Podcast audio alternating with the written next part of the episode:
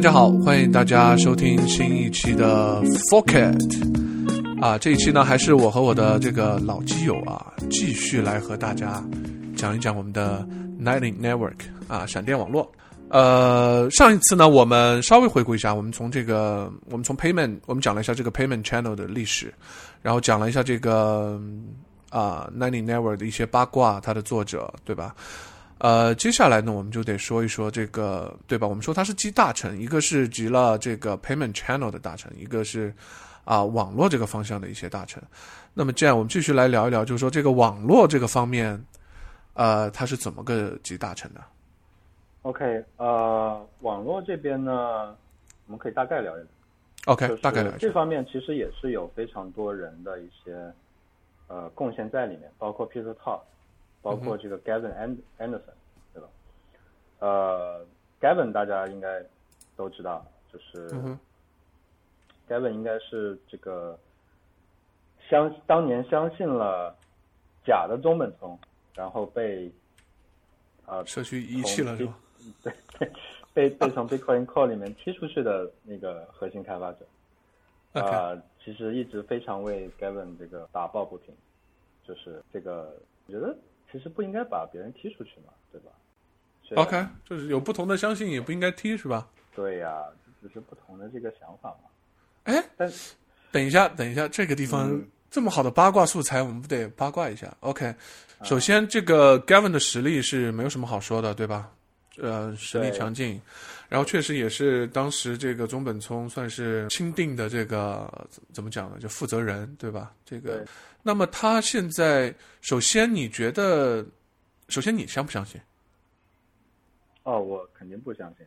OK，你不相信。然后 Gavin 他相信，你的看法是他真的相信，还是为了去推动一些想法？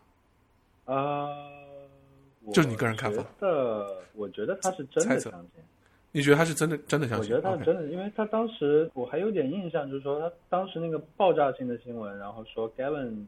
认为他就是东本聪什么什么的，Gavin 都确认了，当时还是挺震惊的。然后感觉 Gavin 说的信誓旦旦的样子，感觉就像是真的。OK，那可能是真的那个人给他透露了什么东西是吧？可能是他和中本聪之间才有的，我觉得。对，但是就不知道是什么，不知道为什么这么相信。OK。那是不是那真的也给这个事儿蒙上了一些阴影啊？因为我知道的很多做技术的人都不信他，然后这个事儿就为整个事情蒙上了一些阴影吧。我觉得，毕竟 Gavin 大家还是很认同的嘛，对吧？对，我觉得是这样。但是就是说，我觉得随着时间的推移吧，就是 CSW 他一开始我觉得他的这个信徒也不叫信徒吧，就是说相信他的人，我觉得。还挺多的，但是随着时间推移，就是大家越来越觉得他不靠谱，他肯定不是中中本聪。我记得还有人就是说做过一个截图，就是对比他的他的一个他的一句话，还有就是说中本聪曾经说过的一句话，就是说呃大概意思好像是说 CSW 说呃这个问题我可以回答，因为我是一个 lawyer 还是什么，然后。中本聪在曾经在某个地方说过：“我不是一个 lawyer。”所以，所以那个截图就非常搞笑。对，OK，OK，看来反对声还是挺大的。对，OK，那你继续八卦完了。对，所以呃，Gavin 他曾经就写过一些文章吧，就比如说他在他的 blog 上写过一个叫 Off Chain Transaction 的文章，也是讨论这个讨论这个话题。然后社区里面呢，也曾经出现过一些，呃，公司，就是如果大家还有印象的话，在一四年左右，其实比特币用于这个全球支付网络的这个呼声是非常非常高的，呃，或者说社区对这个愿景、对这个 vision 的这个期待是非常高的，大家都觉得就是说比特币未来是可以往这个方向走的，对吧？就全球的。七十亿人、一百亿人都在这个网络上做支付，然后呢，大家充满热情的去呃实现这个愿景，然后大家都能看到，就是说在 Layer One 上面会有各种各样的 bottleneck，会有各种各样的瓶颈，所以那个时候就出现了很多基于比特币做支付的公司。如果你对那个时候有印象的话，就是一四年左右，嗯，大概那个时间前后吧，呃，有一个公司叫 Amico Pay，它其实就提出了一个，呃，我们要搞一个支付网络这样的想法，就是说 A 可以 A 和 B，A 和 B 之间有个通道，B 和 C 之间有个通道，C 和 D 之间有个通道，那么我们可以把这些通道组合起来，形成一个路径，那么 A 就可以付钱给 D 了。但是他的这个他的提议一开始的问题是说，呃，他他设想了我们需要这样一个网络，但是他的这个网络里面的 channel 是需要信任的，和那个 payment channel 是不一样的。然后他后来又持续的在改进它，终于就是说基本上解决了就是说信任的问题。后来也是应该是把这个 payment channel 给引进来，就不需要任何信任。但是呢，它的整个的方案。最后要求对比特币的协议做比较大的改动，然后就非常难推动了。就是说，他最后其实做出了一个技术上可行，同时也无需信任的方案，但是需要对比特币的协议做比较大的改动，所以没办法落实。这是 Pay。对。那这个听起来是不是和 Ninety Network 挺像的呀？从结果上来讲。对呀，从结果上来讲就是很像的，你看。但是由于改动要求太大，所以推对对。OK。这个其实就是，呃，这个其实就是你开始说的那个问题啊，对吧？就是说有一帮人聪明的做了一些东西，但是 在这个框架下推不动，嗯，还没有另外的一些天才专门在这个小框框里跳舞的天才，所以就不行了。是的，OK，他应该很难过。对，所以呃，把这些 channel 连成网络这个想法，其实也是一个源远流长的想法吧。就是说，这里多说一句啊，就是说，在比特币社区讨论这个想法之前。其实，在比特币出现之前，我们的这个银行之间的这个跨行的结算，可以认为也有一些类似这样的网络，呃，包括呃一些很古老的这种支付系统，也有一些这样的，我忘记是呃存在于哪哪个国家的一个什么样的支付系统，反正它的基本思路就是说，A 和 B 之间可以有一个账本，B 和 C 之间可以有一个账本，C 和 D 之间可以有一个账本。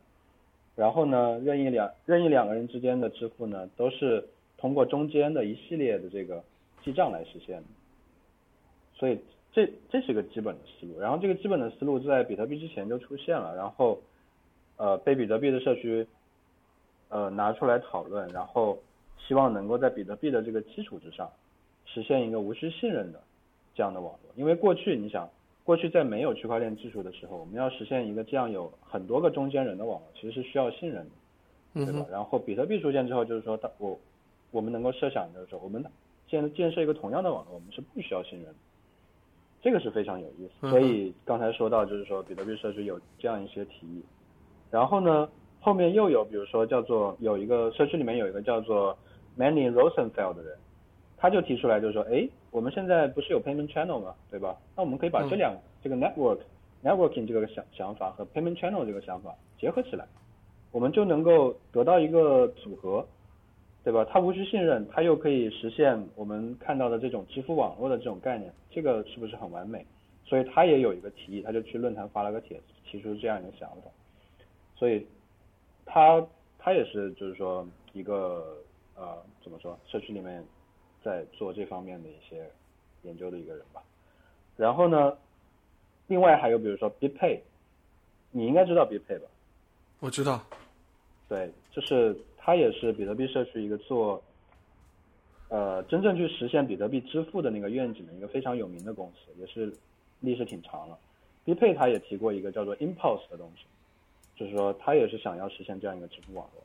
然后还有另外一个公司叫做，比如说叫呃。另外一个公司叫 Strawpay，他也提过一个协议叫 Storm，也是做这个东西，就是说 BPay 有 Impulse 做这个网络，做这个支付网络，Strawpay 有这个 Storm 做这个支付网络，然后 Amico Pay 也是做这个网络，然后他们都提了这个东西，然后你可以认为就是说刚才那个说法都成立，就是说他们可能最后都拿出了一个技术上其实是可以做的一个东西，但是可能要在比特币协议上实现难度比较。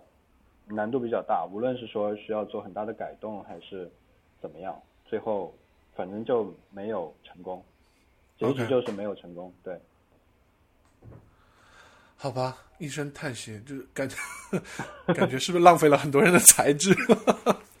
呃，是的，是的，对，所以就是说，大家也可以看到，就是说，闪电网络不是一夜之间就横空出世的，对吧？它其实是有很多前面的这个呃想法，包括呃，还包括就是说，当时也也有论文在描述这个想法，呃，比如说那个当时还在那个苏黎世理工的两个研究员，一个是叫 Christian，另外一个叫 Roger，他们写了一个 paper 叫呃 A fast and scalable payment network。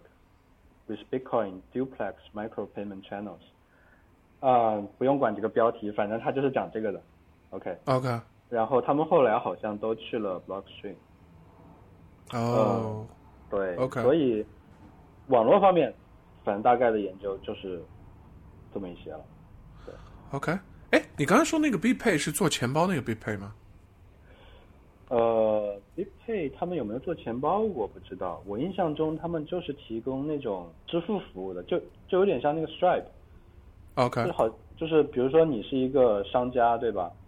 你想要接受 Bitcoin 的支付，但是你不想要承承担这个 Bitcoin 汇率波动的风险，你只要用他们。的服务，对吧？他他们就帮你处理，就他嗯那个用户可以付给你美元还是什么，呃，或用用户可以付给你 Bitcoin，但是你收到的是美元，你收到的是法币，你就把那个风险给卸掉。然后比如说还还有就是说，你可能可以很方便的集成这个支付，就像 Stripe 那样，引用他们一个什么东西，你就可以，你的网站就帮就接受支付了，就接受 Bitcoin 支付了，OK 就做这样的事情。OK，所以 network 方向说到现在，其实都是说到后面都有点雷同了，就是大家其实都有方案，但是都没有最终落实到 Bitcoin 上面，对吧？对，所以这个也是很感慨，就是说觉得创业还是很困难。对啊，因为本来这些方案其实就已经很难了，然后你对吧？你能想到，或许已经很厉害了，但是还不够。对不起，在这个在我们的 Bitcoin Network 上，你这样还是不够的。所以说，我们接下来的主角吧，为什么 Lightning Network 最终成功了啊？呃，我觉得对，呃，为什么我觉得有有两方面的原因，其实一个是说它技术上，我觉得确实是集大成，对吧？然后嗯它总结了前面的人的很多想法，然后也提出了自己的一套东西，这个是很厉害的。然后嗯另外一方面，其实有一个很有意思的点，就是说它在时机上面其实是非常呃占优势。占优势，对，因为 Lightning Network 是二零一五年出来的，然后那个时候刚好是社区开始炒扩容的时候，就是 Bitcoin 社区觉得 OK，我们的这个链可能再不扩容就完了，就来不及了，对吧？这个支付手续费一直在升高，然后呃积压的交易越来越多，我们要怎么办呢？然后包括我们是不是要去改 block size 呢？我们是不是要改区块大小呢？还是怎么样？那个时候就呃 scaling Bitcoin 的会议也是应该也是那个时候开始开的。然后呢，就在二零一五年，呃 Lightning Network 提出之后，呃比特币核心开发者里面的一位叫 Greg Greg Maxwell，嗯哼，他在二零一五年年底的时候就写了呃就发了一个文章，呃发到这个 Bitcoin Dev 的邮件列表里面，呃应该是说总结了这一年来的各种各样的讨论吧，就社区对于未来扩容的一些想法，总结了各种各样的想法，然后里面呢就提到了 Lightning Network，然后相当于是助推了一把，就是说在二零一在二零一五年这个时间点，恰好整个社区非常关注扩容这件事情，大家反复的讨论它，然后然后呢，核心开发者呢又又非常的这个看好 Lightning Network，又很支持这个想法，所以可以说是有叫什么天时和人和，对不对？OK，是的，然后地利就是他自己本身的技术也是非常非常好的。对 OK，天时地利人和。所以就要选定一个，就是相当于 Core 要选定一个方案，我们来支持它，是吧？对，对，然后选中了 Lightning Network。对，我觉得至少是背书吧。可能你要说选中也不能说选中，但至少是至少是背书了，我觉得。OK OK，对，所以嗯，对，接下来就是说，我们可以看一下为什么说呃 Lightning Network 它是呃更好的一个方案。首先，它对这个 payment channel 这一点上，它是做了改进的。嗯，它通过一系列的技巧，呃，嗯和构造和交易的构造方法，呃，构造的方式，实现了一个非常呃功能相对比较完善的一个 payment channel。就是说，呃，来呃闪电网络里面这个 payment channel 呢，它有无限长的 lifetime，它和以前的那个 payment channel 不一样。以前的 payment channel 是说我在 end lock time 过时之前，我们必须结算，必须 close channel，必须关闭这个通道。但是 Lightning Network 提出的 channel 是说，这个 channel 可以永远存在，只要你们不想关闭就不用关闭，对吧？这是一个非常大的一个进步。然后另外一个进步就是说它是双向的，而且它是双向都是呃可以无限次的那种支付的，A 可以支付给 B，频繁的支付给 B，然后 B 呢也可以支付给 A，两个人之间无可以无数次的这样来回的支付都没有关系，到最后你们真的想结算的时候再结算。OK，所以它的这个呃 payment channel 是相对比较完善的。然后在在这个网络这方面，怎么把 ch 怎么把 channels 连成一个网络方面，呃，闪电网络是提出我们要用 HTLC，呃，它的全称是 Hash Time Locked Contracts，就是呃基于基于哈希时间锁的合约，基于哈希时间锁的合约，或者我们就把它叫做哈希时间锁吧。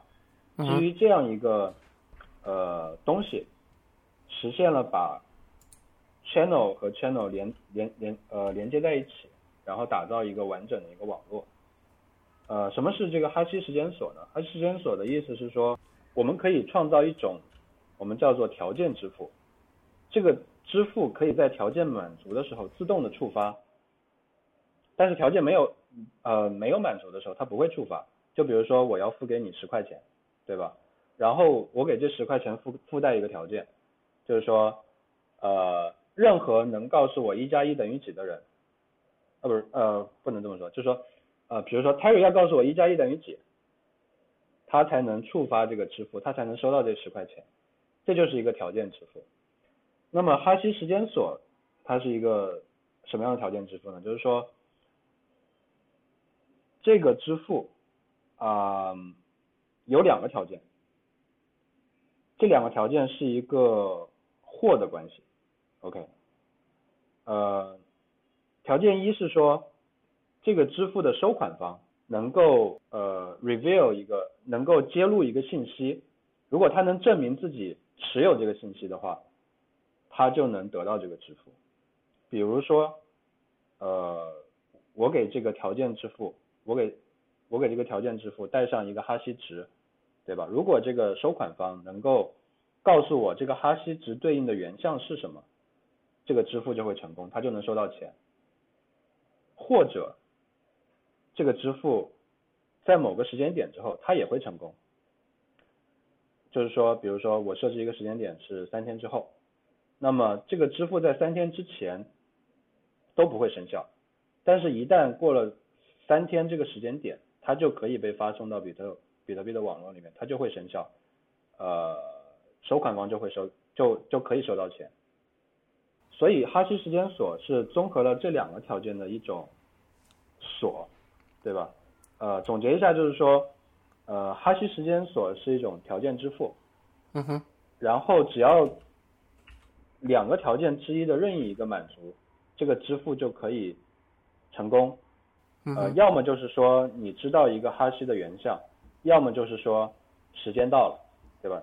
呃，三天之后，无论这两个条件哪个成功，这笔支付都可以成功执行，OK 大概是这么一个东西。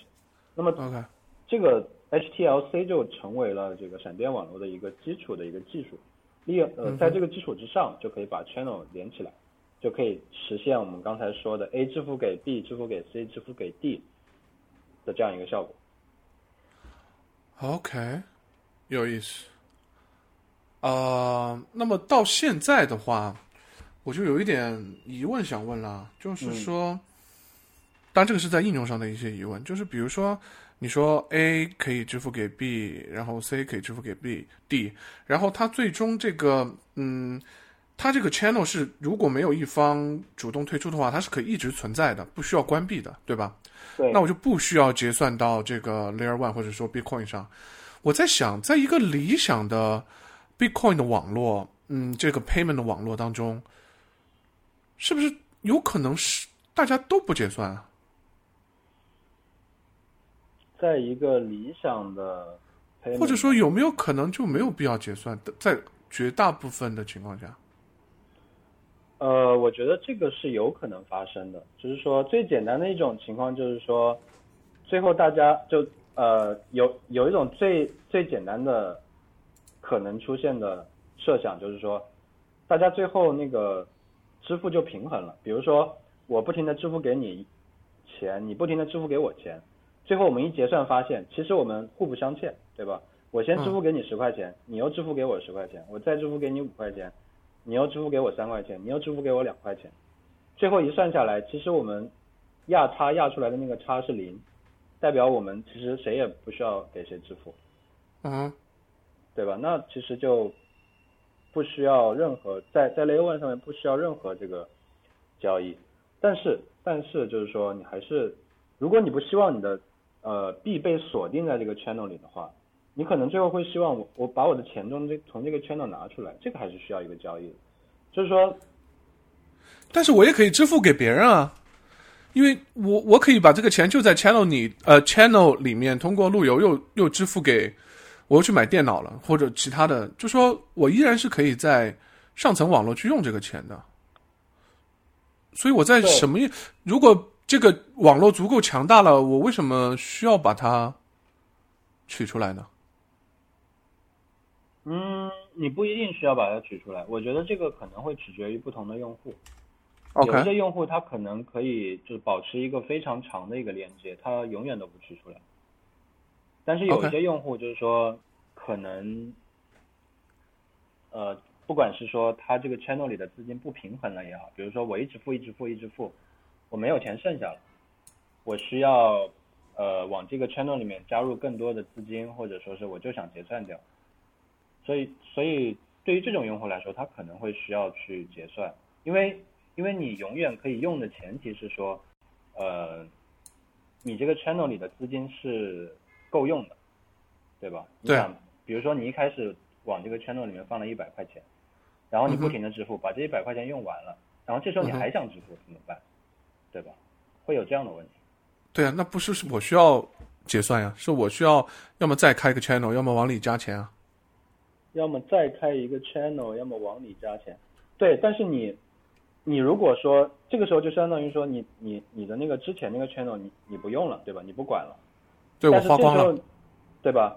你你不管了，但是你的对手方会结算，因为你现在不你现在不用这个 channel 了，其实你把它抛弃了，但是你的对手方，你的收款方他不结算的话，他拿不到钱，因为钱永远都会锁在这个 channel 里。OK，对吧？所以他那他可以再支付，嗯，我的对手方可以支付给。通过其他呃，这个钱他可以通过其他的 channel 再支付出去吗？呃，这个在闪电网络里面是不行的，就是说他和你之间通道里面锁了一百块钱，嗯，然后比如说 Daniel 对吧？Daniel 和你建立一个通道，里面有一百块钱；Daniel 和我建了个通道，里面有一百块钱，嗯，然后你把一百块钱都支付给他了，嗯，他不能够把他那个通道里面收到的一百块钱转移到他和我之间的这个通道里面来，OK，他必须先把那个通道给结算掉。OK，OK，那还是会有很多人结算的。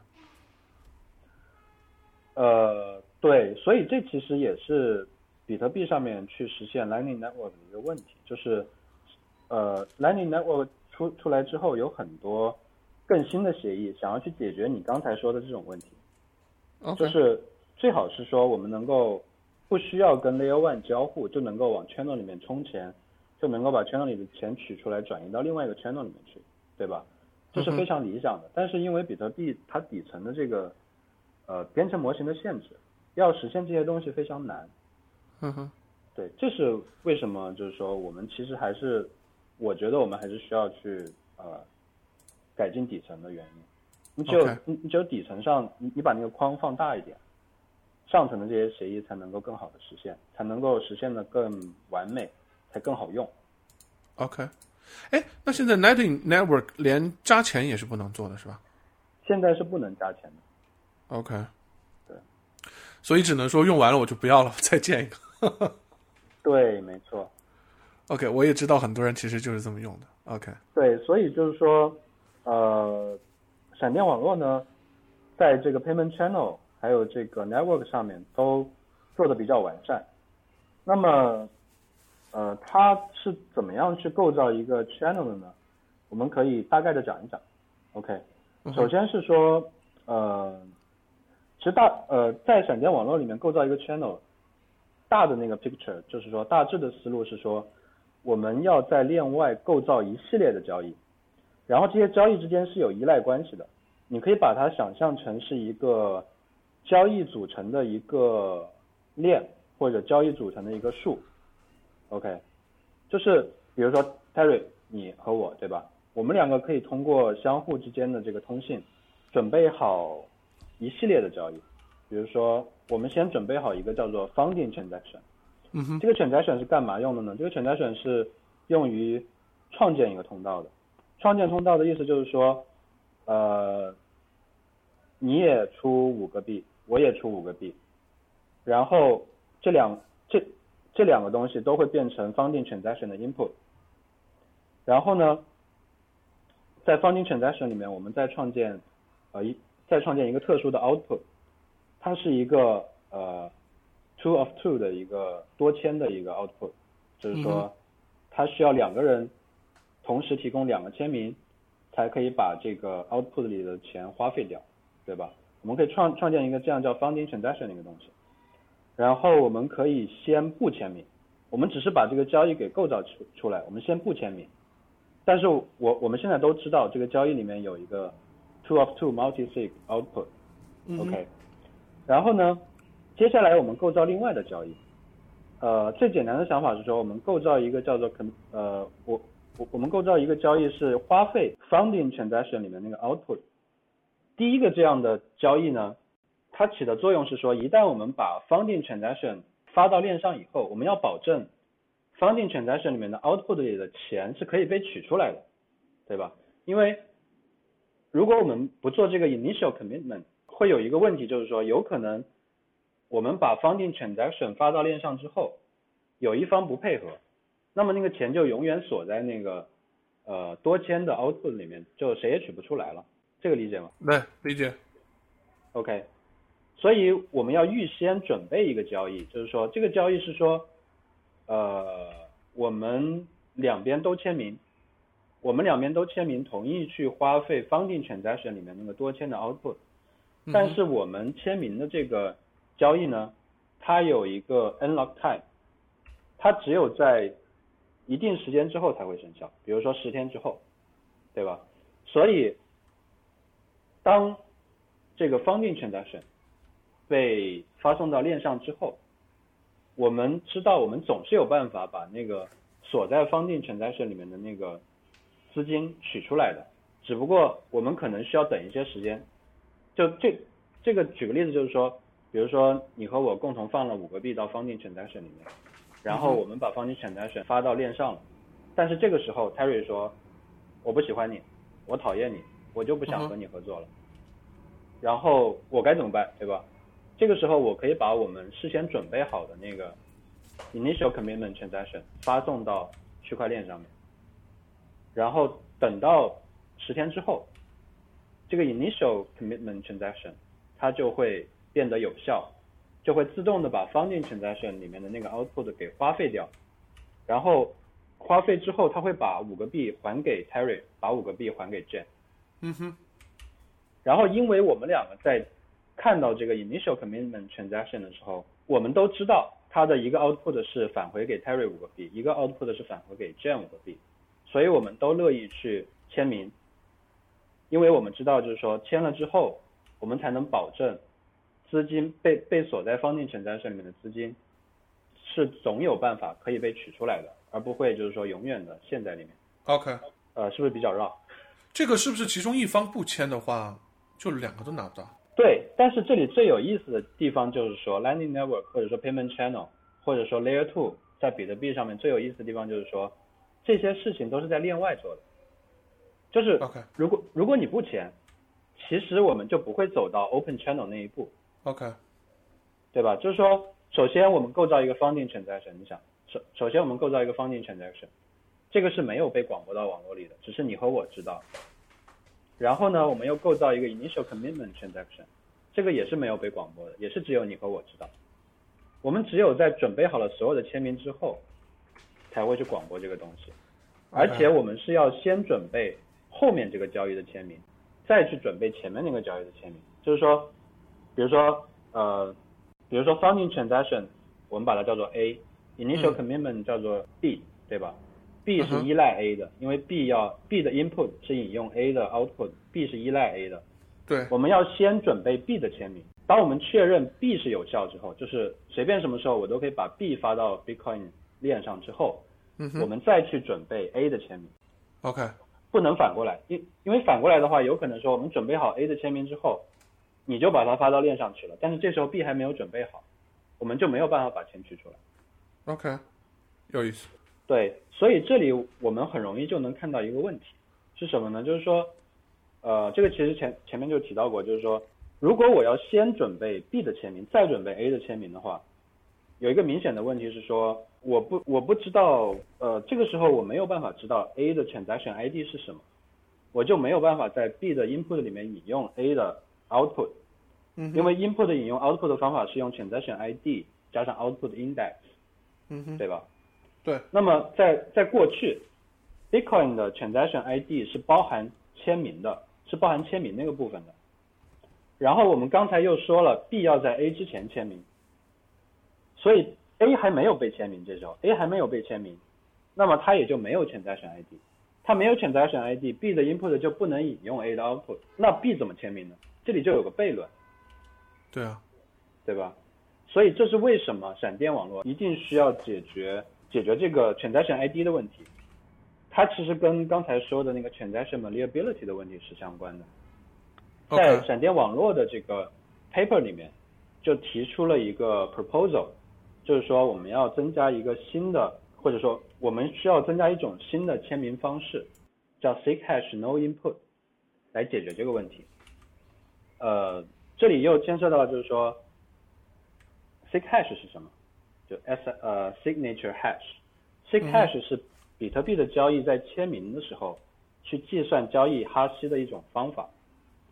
就是在币构造比特币的交易的时候，其实你是可以选择我要怎样去计算交易的哈希的。比如说最简单的就是说，我要把所有的这个 input 和 output 都都放到一起做一个哈希，然后进行签名，或者我只签这个交易里面的呃 index 为零的这个 input 和 index 为零的这个 output，我只签 single，这个叫 seek hash single，对吧？还有其他的一些种类的 seek hash。然后 Lightning Network 就说我们需要做一个软分叉，支持 seek hash no input。它的语义是说，在签名的时候，我们只我们只需要把所有的 output 放到一起，计算所有 output hash，然后对这个 hash 进行签名，这样我们就可以解决刚才说的那个在 A 没有签名之前 B 签不了名的问题，因为这个时候我对 B 进行签名的时候，我就不需要知道呃 B 的 input 是什么，因为我签名的时候只只需要把所有 B 的 output 放到一起进行哈希，然后对这个哈希产生签名就可以了。我其实不 care 它的 input 是什么，也就是说它的 input 其实可以可以来自任何的交易。通过这种方式，你就可以先产生 B 的签名，再产生 A 的签名。这个是不是太绕了？哈哈哈还好，真的是。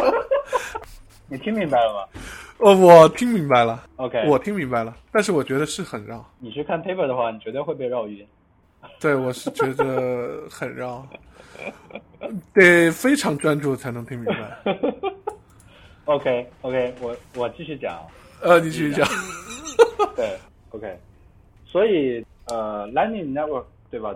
我们可以看到 Lightning Network 是呃想了一个非常聪明的方法，然后试图对比特币的协议做最小的改动，来解决这个问题，对吧？但是就是说，实际上比特币并到现在为止并没有支持 s e c Hash No Input 这个方法，这个签名的方法。OK。所以说，比特币现在的实现不是完全按照那呃闪电网络 paper 里面那个实现。那比特币是怎么解决这个问题的呢？实际上是通过隔离见证来解决这个问题的。OK。就是说，这是为什么当时嗯，Bitcoin Core 要先推 Segway 是吧？先推 Segway，因为 Segway 确实有这个好处，它能解决这个问题。为为什么 Segway 也能解决这个问题？就是说 Segway 和 s e c Hash No Input 都能解决这个问题。OK。这个还是 no input，现在呃还是一个 proposal 的阶段，呃，但是 Segwit 是已经实现了。为什么 Segwit 也也能解决这个问题？是因为 Segwit 做的一个事情是说，把交易的签名从计算交易 ID 的过程中给拿掉了。就是说，现在我计算交易 ID 的时候，不把签名包含在内，那么自然我计算交易 ID 也就不需要签名了。所以，当我计算 B 的这个签名的时候，我还是可以照常去引用交易 A 的交易 ID，因为其因为因为这个时候在呃在 Segwit 之后，即使交易 A 还没有被签名，它的交易 ID 也是已知的，所以实现中是通过 Segwit 去解决这个问题的。OK。OK。对对。所以 OK，所以这是这个 initial commitment。对吧？一通过 initial commitment，我们可以保证就是说，呃，我们会去 open 一个 channel，然后呢，channel open 之后，我们的 fund 可以取出来。嗯。那么再往后怎么做，对吧？再往后其实就是产生一系列的后续的 commitment transaction。对。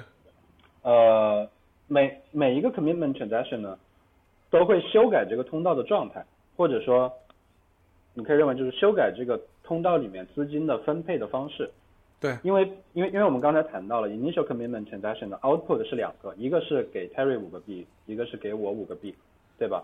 那么现在我要支付给 Terry 一个币，这个时候怎么办呢？我们产生一个新的 commitment transaction，这个 commitment transaction 也是有两个 output，那么它的一个 output 是给 Jane 四个币，给 Terry 六个币，OK，对吧？这实际实际上就实现了我给你支付一个币的这个效果。然后呢，嗯，这里又这里又会遇到一个新的问题，就是说理想情况下这其实就够了，就是说因为我们现在已经有一个新的 transaction，如果我们要结算呢，我们把这个新的 transaction 广播，那么这个新的 transaction 就会把 funding transaction 的 output 给花费掉，然后把呃资金给结算掉，对吧？嗯哼，这样就没问题了。但是问题是说，呃，我可能会。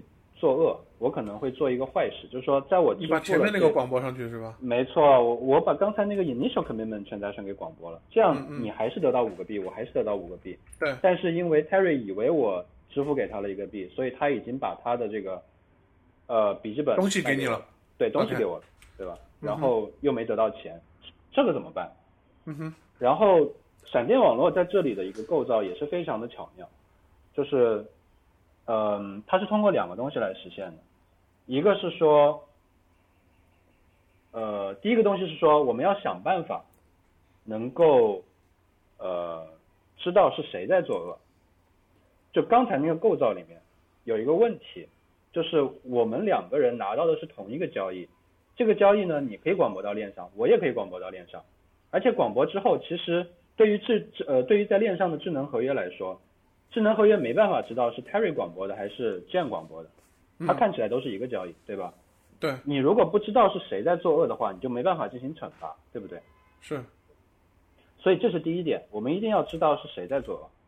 第二点是说，我们知道了谁在作恶之后，我们要有办法去呃去惩罚这个作恶的人，而且呢，使得这个作恶的交易呢。无效，对吧？就算你发到链上来，我首先要让你这个交易是无效的，你你的你的钱还是取不走，而且同时我还要惩罚你，因为你做坏事了，你你自己的钱还要被当做罚金被没收掉。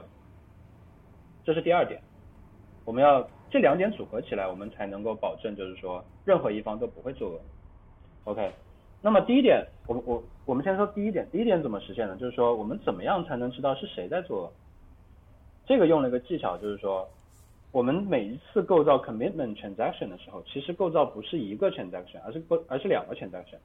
嗯这两个 transaction 具有相同的效果，就是他们的 output 都是，比如说给 Jane 四个币给 Terry 六个币嗯哼但是他们有一些差别，呃，导致就是说智能合约可以分辨出来，就是说到底是 Terry 发到链上的还是 Jane 发到链上的。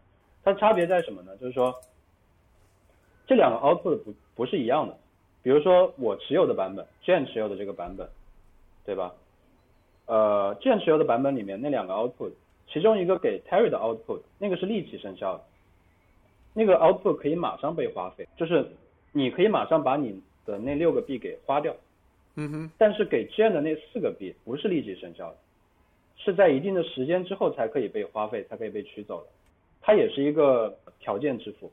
，OK，我就不说那么细了，但但是你就把它理解成一种条件支付，就是说 Jane 的这个版本的交易里面，给 Jane 的四个币是带条件的嗯。哼，Jane 的交易发到链上之后，Jane 你只有在十天之后才能花费那四个币，给 Terry 的那个 output 是没有条件的，Jane 的这个交易发到链上之后，Terry 你马上就可以花费那六个币，OK，, OK，然后给 Terry 的那个交易呢是反过来的，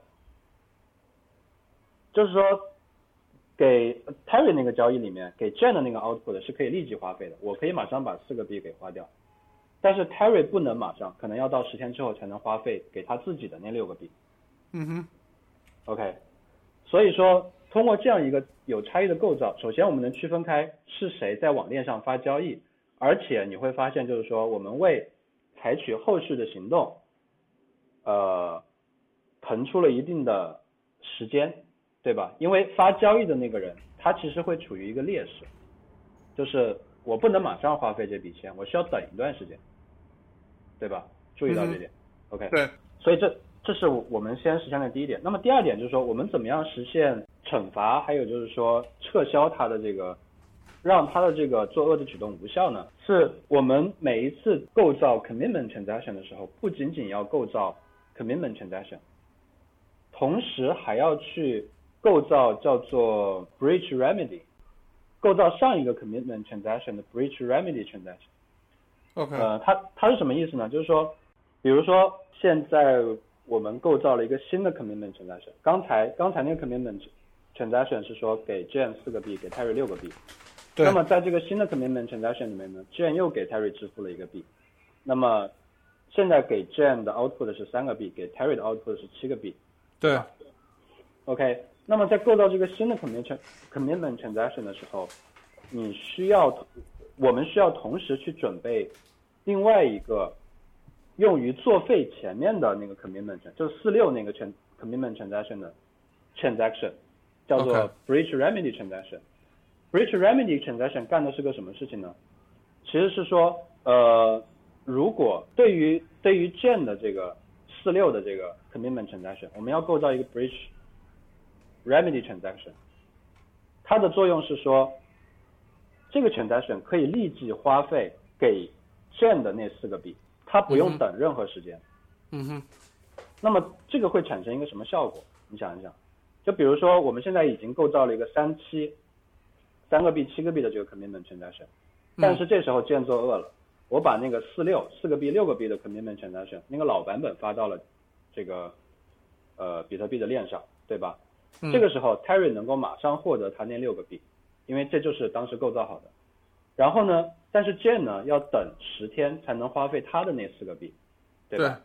但是我们在准备这三和七这个 commitment transaction 的时候呢，同时因为我们同时构造了 bridge com 呃 remedy 这个 transaction，嗯这个 transaction 的作用是说它可以立即花费 Jane 的那四个币的 output，所以说 Terry 可以马上把这个 bridge committee 呃 bridge remedy transaction 提上去，他可以抢在 Jane 之前把那四个币给拿走，这样 Terry 会拿到所有那十个币，OK。这样会受到惩罚。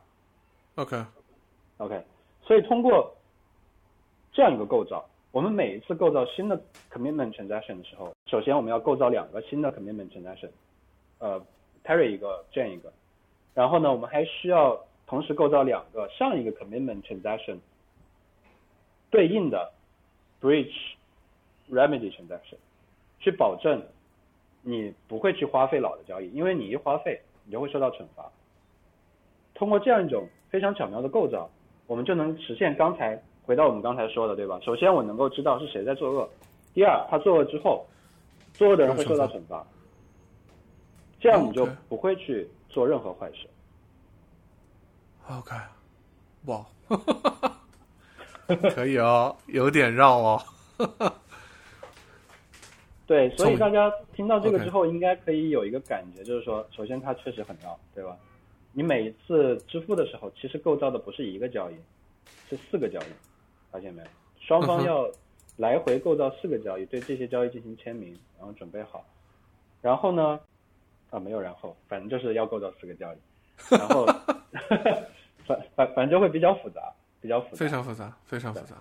而且就是说，你应该可以感觉到，就是说，其实它是一个非常巧妙的一个构造，对吧？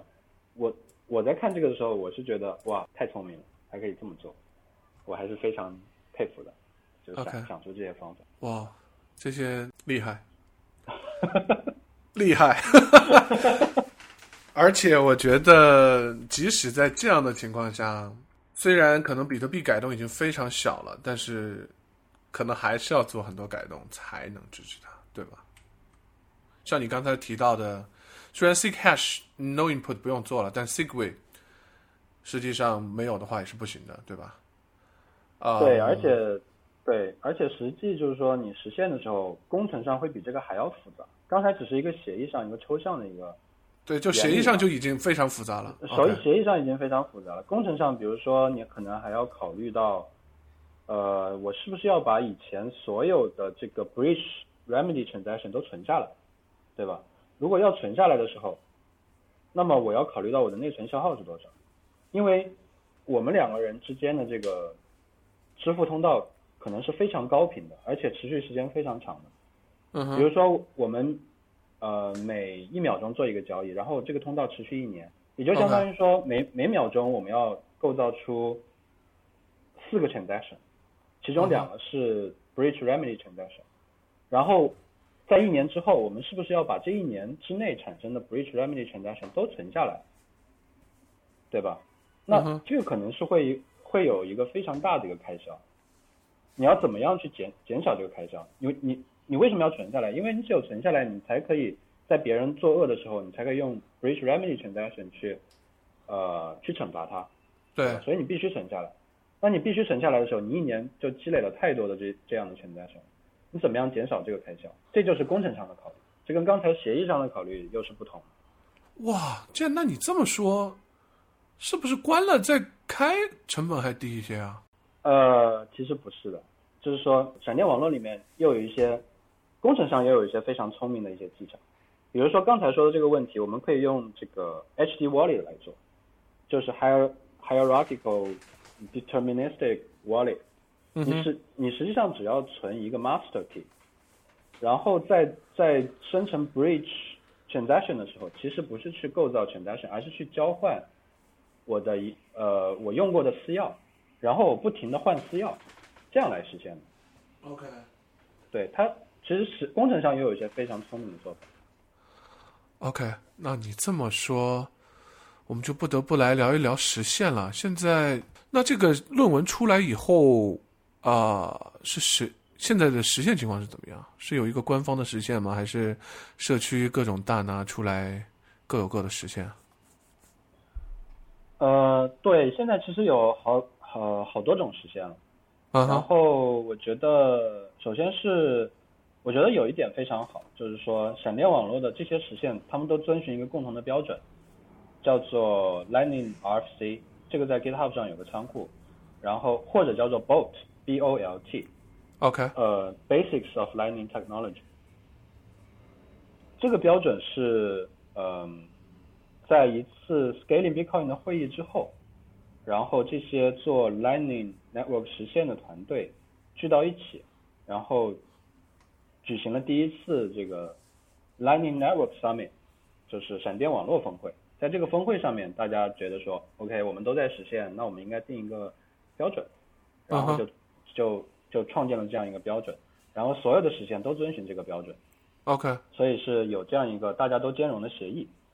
然后呢，我觉得最主要的呃几个实现吧，首先肯定是那个一个叫做 LND 的实现，就是在对。GitHub 上是 Lightning Network 下面有一个叫 LND 的仓库，它是由 Lightning Lab- Labs 推出的，就是闪电闪电实验室，对吧？OK，Lightning Lab Lightning Labs 是这个 Joseph Poon 和呃和 Touch 他们共同创立的一个应该是公司吧，然后还有其他几个创始人，所以就是闪电网络的作者创立的一个公司，他们实现的一个版本应该是相当的这个不能叫官方吧，我觉得也不能叫官方，就相当的正宗，相当的正宗，对正宗的这个天津狗不理。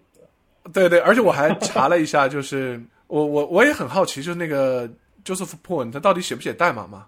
然后我查了查了查了半天，终于在只在这个 LND 上面发现他写过代码，然后其他的都没有写过代码。所以 anyway 就说这这里面是有 Joseph Poon 自己参与的，虽然不是很多，可能有几十个 comment，我有点记不太清楚了，但是他是确实有参与其中，对，对而且是用 Go 写的啊。对，而且是用 Go 写的，而且这是应该是第一个实现。哦，是当时第一个实现，OK 很多团队对，当时很很多团队一起做，但他们应该是第一个实现完全的。对对，所以我觉得这个也是挺好的一个 sample。这个 RFC 就是说，未来就说要做协议的话，我觉得是应该这样子去推动一个，啊、推动的方式是比较好。就说你你有一个 RFC，这样别人如果要实现的话，也知道怎么去实现，对吧？先有标准，再有实现。没错，没错，没错。OK，呃，我我知道还有一个实现叫 LIT 啊，是那个是 MIT Media Lab 做的，而这个这里面大部分的代码是另外一个作者写的，他们俩，对，对我，不得不想这里面是不是有什么故事？呃 为什么一个在 LND，一个在 LIT 里写啊？呃，这我就不知道了。但是这个确实是，就是说，Touch 它呃 co-found 了这个 Lightning Lab- Labs 之后，然后嗯过了一段时间他就走了然后又加入了 MIT Media Lab，OK 然后在 Media Lab 他呃又写了一个实现叫 LIT，这个是放在 MIT DCI 的那个呃 organization 下面。而且也是用 Go 写的。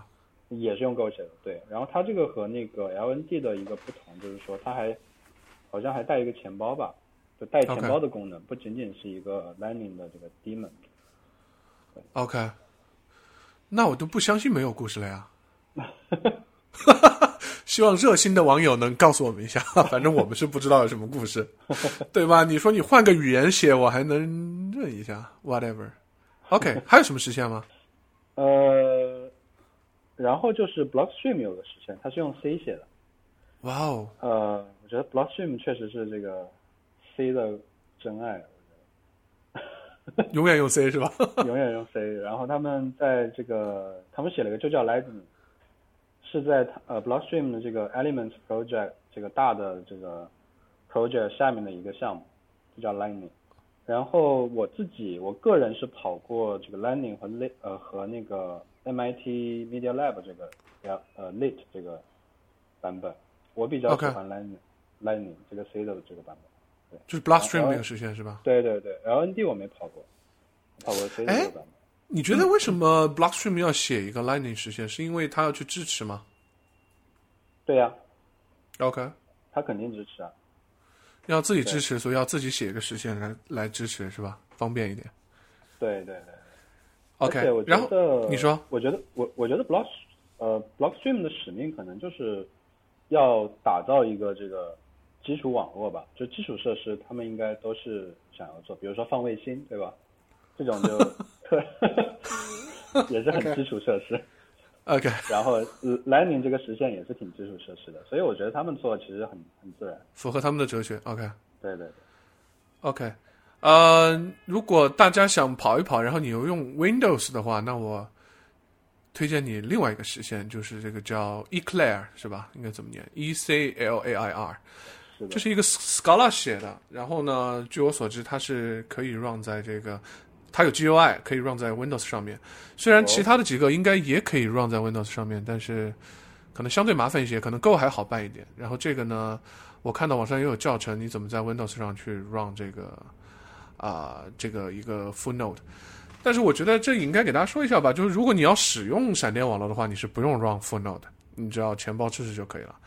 呃，但是你也可以 run 着玩一下。然后，哎，我想问这样一个问题：我 run 一个 full node 对我有什么好处吗？你说比特币的 full node 吗？呃，我说这个 Lightning Network 的 full node，呃，Lightning Network 它 node 其实是哦，不叫 full node，应该就叫 node。对，它是附属于比特币的 full node，它是通过比特币的这个接口跟比特币的 full node 进行通信，所以你必须得 run 一个 full node 才能 run 这个 node 是吧对对对，？OK，这个我们后来也会提啊。我觉得好像有动力 run 这样一个 node 吗？它有经济激励吗？呃，其实是有的，因为在闪电网络里面，就是这个在闪电网络的 paper 里面也写了，你嗯是可以给，呃，首先如果你只是点对点的 channel 的话，其实你是不需要经济激励的，对吧？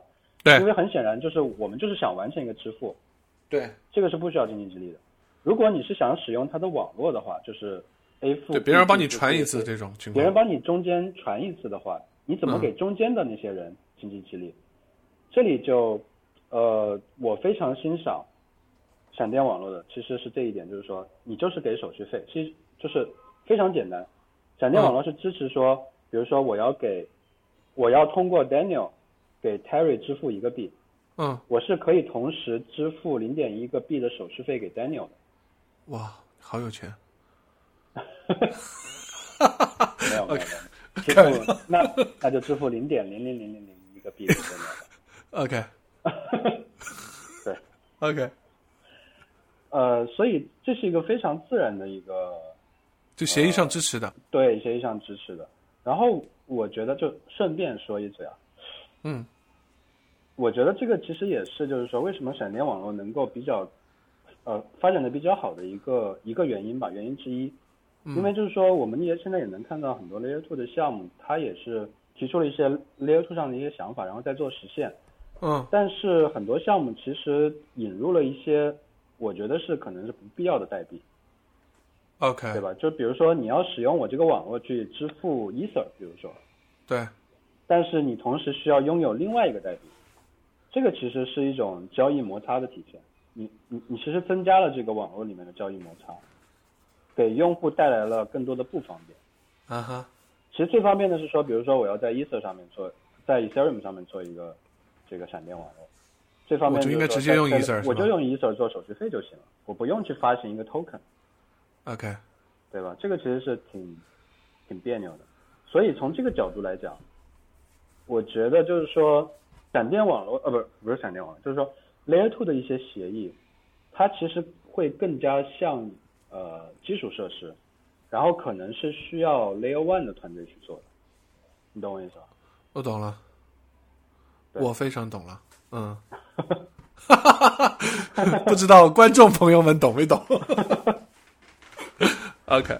OK，OK，所以这个希望大家能理解一下，就是说，所以有一些很多的你刚才并没有提到谁的一些 Layer Two 团队，他们做的这件事情，可能它并不是一个最终的技术决定，而是可能有一些商业上的决定，导致说要用一个没有那么直观、相对别扭的方式来做这件事情吧。我觉得是这样子，对吧？对对对，但是就是说我也要说，就是说这个不是说所有 Layer Two 里面引入一个 token 都是错误的，不是这个，至少只是说对，至少在这个 case 看起来是这样子。对，就是说，我觉得这里面是有很多东西是要呃仔细思考的，而且我觉得就是说这个就是说 Layer Two 的经济模型其实也是一个比较难的一个话题，话题，对，这个是我觉得是一个 open question，是有待研究的。对我也非常期待，就是看到呃将来就是在 Layer Two 的这个设计里面能够出现一些比较有意思的经济模型的设计。对 OK，OK 啊、聊得非常好。然后我觉得，呃，聊下来，我觉得 Lightning Network 真的很牛逼，所以我也 期待有一期我们来聊一聊 Plasma 吧。我觉得 Joseph Poon 挺厉害的。对吧？是的，而且我觉得你说他的这个传承也是有，就是说，首先他两个作品都是有一点，就是 Layer One 是保证 Layer Two 的安全，然后我要去 Scale Layer One，基本上是这样一个思路的延续。就不管是比特币也好，还是这个 Ethereum 也好，对吧？嗯哼。哦，对了，我想问一下，我呃，我得提一嘴这个项目啊，就是 Raiden Network。嗯哼。你。它是延续了 Lightning Network 在 Ethereum 上吗？还是我我我记得他们好像就是发了个 token。那位，简单介绍一嘴吧。呃，对，呃，他们是在 Ethereum 上面实现了这种 Payment Channel Network，和和和闪电网络其实是比较像的。OK。对，但是具体到实现上可能就有些差别了，因为呃。这个是因为就是说，比特币和以太和以太坊，它们就编程模型有一些根本上的差异，所以有一些在比特币上很容易做的事呢，在以太坊上可能就不是那么容易做。反过来也是一样，在以太坊上容易做的，在比特币上就不容易做。所以他们虽然思路是一样的，但是工程上其实差别应该是蛮大的。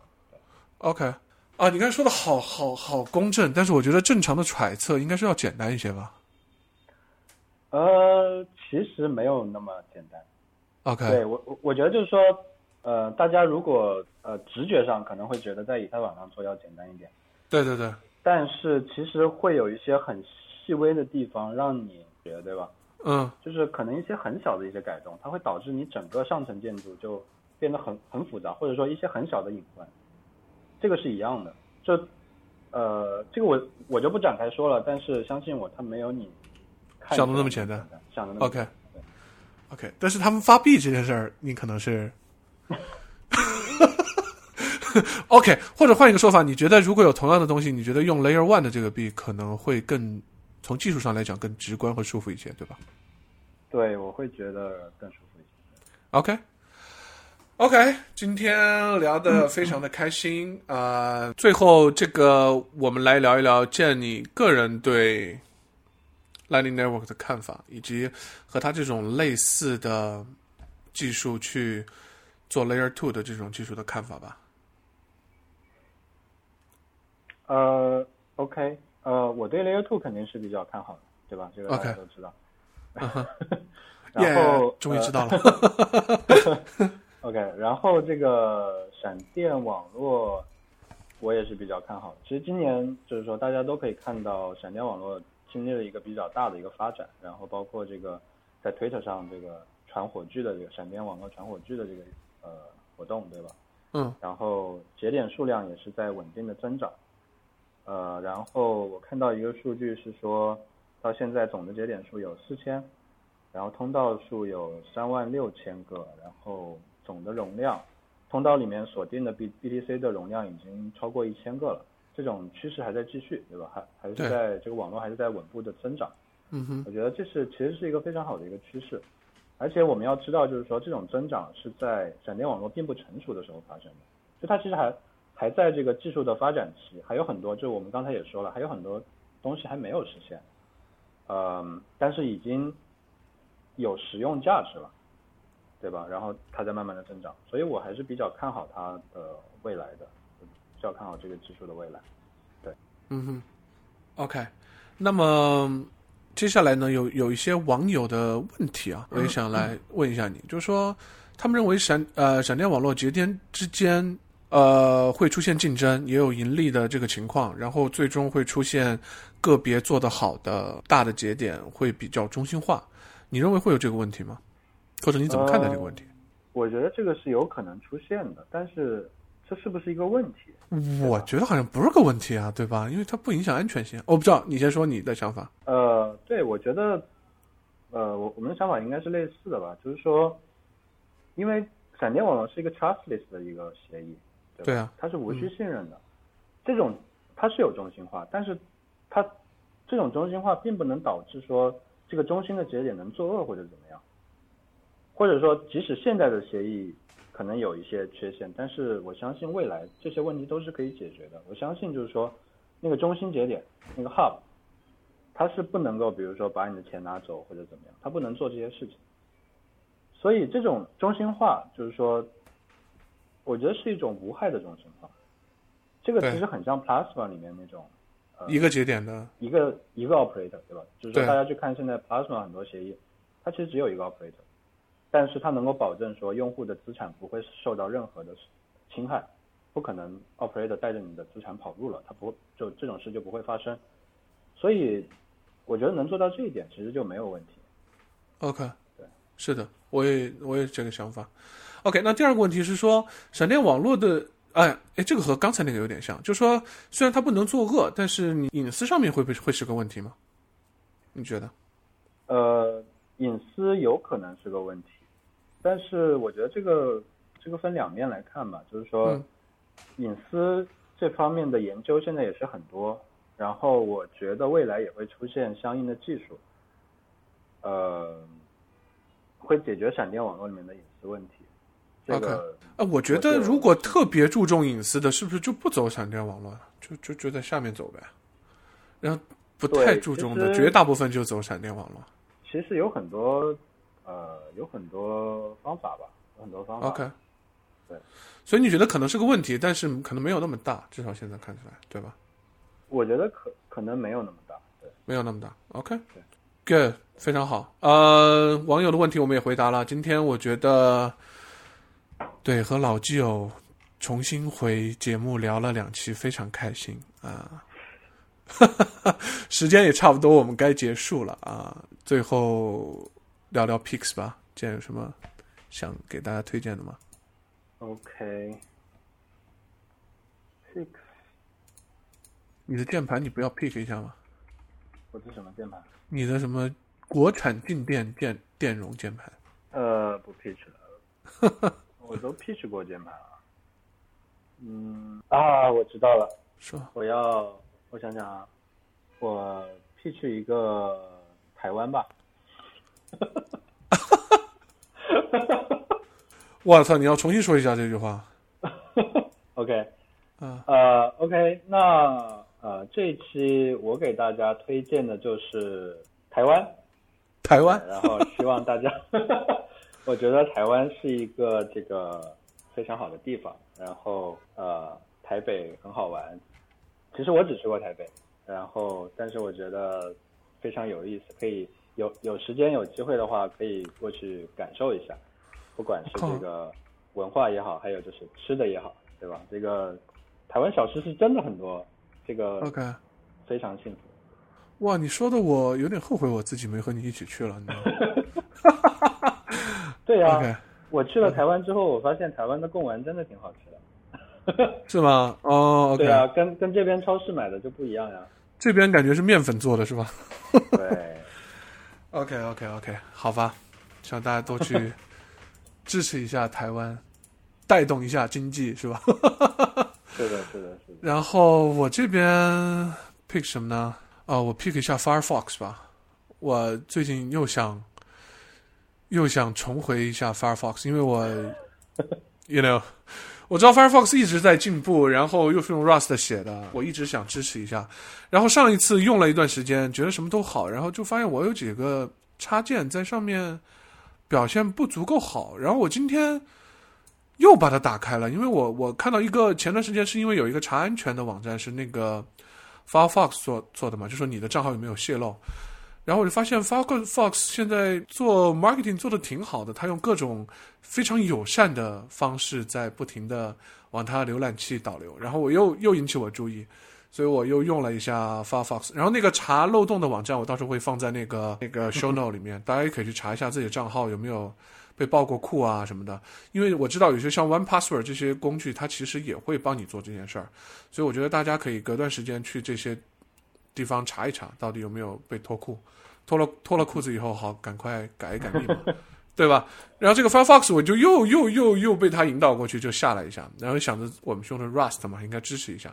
然后我就下下来访问了一下，我发现，哎呀，速度速度真的好快，真的是有点快。我我我这是直观上的快啊，不是那种和 Chrome 去对比了以后的快。然后我又把我常用的几个插件也装上去，我发现好像 work 的挺好的，所以再不负责任的给大家推荐一下，支持一下 Firefox。然后我最近又看到几个做安全的，因为我们最近在搞安全嘛，我看了一些安全的一些视频，我发现做安全的人都用 Firefox，我不知道为什么，可能是对 Chrome 不太放心吗？还是对 Google 不太放心？但是我发现有这个，是对 Rust 的信仰。对，说起来有一个事儿，他妈的 Lightning Network 居然没有 Rust 的实现，这一点 有一点有点尴尬。我觉得 Big Bitcoin 社区是不是 对 Rust 不太友好？幸好我们的社区 OK 快了，希望下一个就是 Rust 的时间 OK。无责任推荐一下 Firefox OK。虽然币圈的人是不是应该推荐那个大神做的浏览器叫什么名字？Grave 是叫呃 Brave Brave，Brave，我差点忘名字了。那个我没有用过，不敢推荐，所以这个 无责任推荐一下 Firefox。以后有机会再说 Brave 吧。今天我们节目就到这儿啦，大家 OK，Goodbye。哎，拜拜。